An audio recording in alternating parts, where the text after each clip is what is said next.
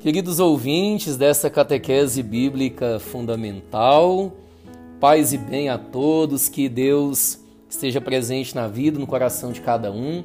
Já quero começar me desculpando porque semana passada, é, devido muitos afazeres, graças a Deus, né, graças a Deus pelos afazeres, mas infelizmente não consegui gravar a catequese bíblica da semana passada. Mas estamos já voltando Tomara a Deus que isso não aconteça e que a cada semana tenhamos um novo podcast para meditar a respeito né, de elementos tão importantes da Bíblia. E hoje eu quero trazer para vocês uma indagação, uma pergunta que eu tenho certeza que todo católico, bom católico, já deve ter se deparado com uma indagação, uma pergunta como essa ou algo semelhante. Se é né, verdade que Jesus, em algum momento, ele tenha desprezado a sua mãe.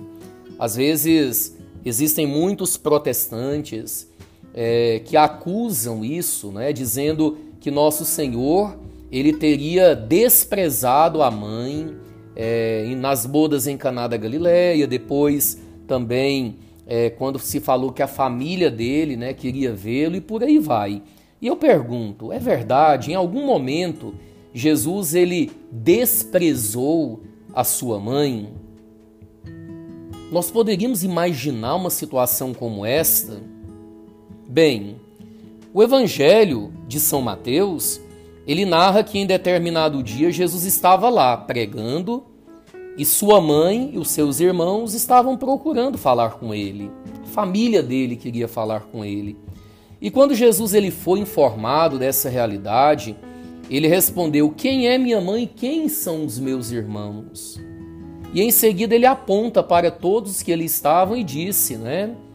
Eis minha mãe, meus irmãos, pois todo aquele que faz a vontade do meu Pai, que está nos céus, esse é meu irmão, é minha irmã, é minha mãe. Isso você pode encontrar no Evangelho de São Mateus, no capítulo 12, 46 a 50. Igualmente, no Evangelho de São Marcos e São Lucas, esse mesmo evento é narrado.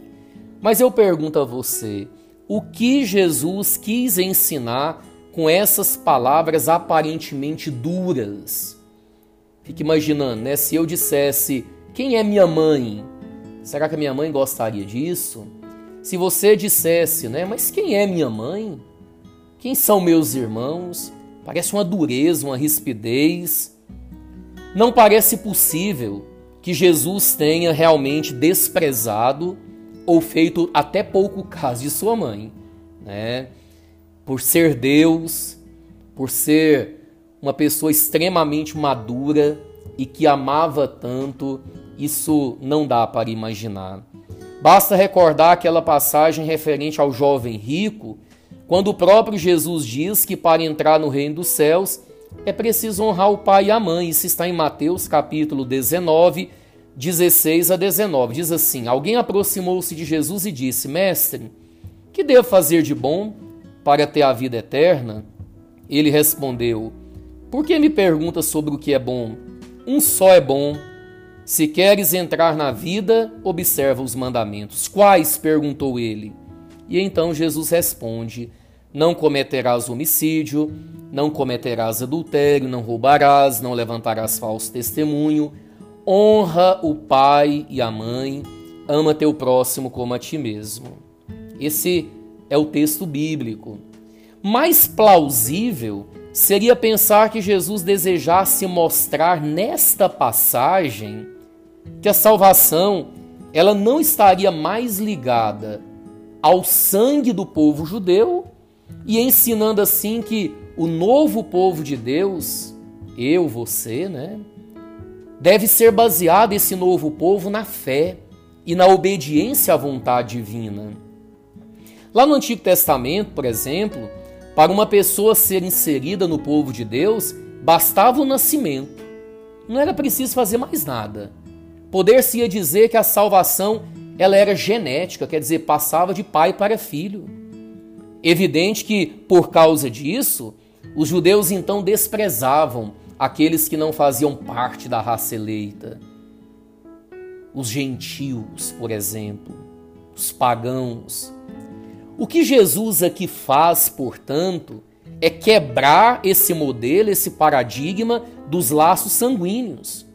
Alguns versículos antes do episódio com a mãe, com a sua mãe, ele já havia assinalado esse novo modo de ser povo de Deus quando ele disse: você pode encontrar em Mateus capítulo 12, versículos de 38 a 42. Diz assim: Então, alguns escribas e fariseus disseram a Jesus: Mestre, queremos ver um sinal da sua parte. Ele respondeu-lhe: Uma geração perversa e adúltera busca um sinal, mas nenhum sinal lhe será dado, a não ser o sinal do profeta Jonas.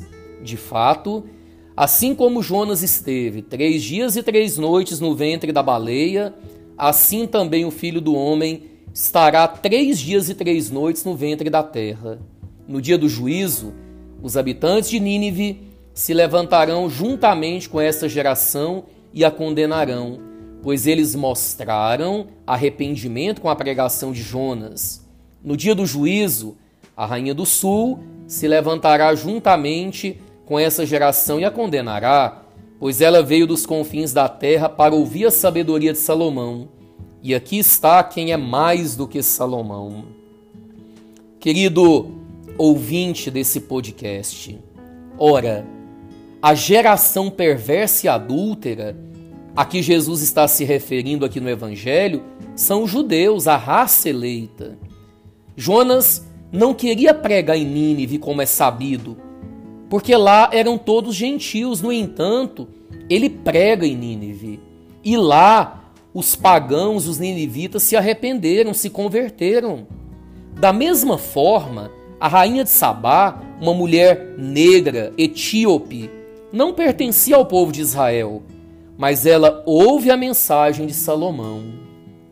Pois bem, o que Jesus está aqui fazendo é escandalizar os judeus ao seu redor, dizendo que o que passa a valer é a conversão, é fazer a vontade de Deus, obedecendo os seus mandamentos e não mais apenas os laços sanguíneos.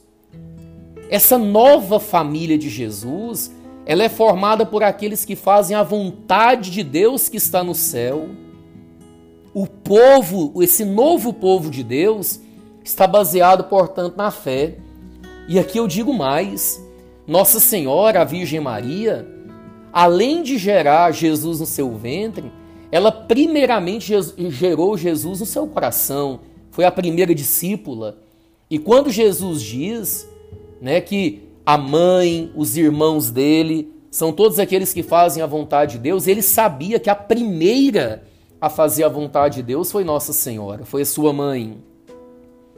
É nesse viés que Maria Santíssima passa a ser honrada não tanto por ter dado a carne ao Salvador, mas por tê-lo concebido na obediência.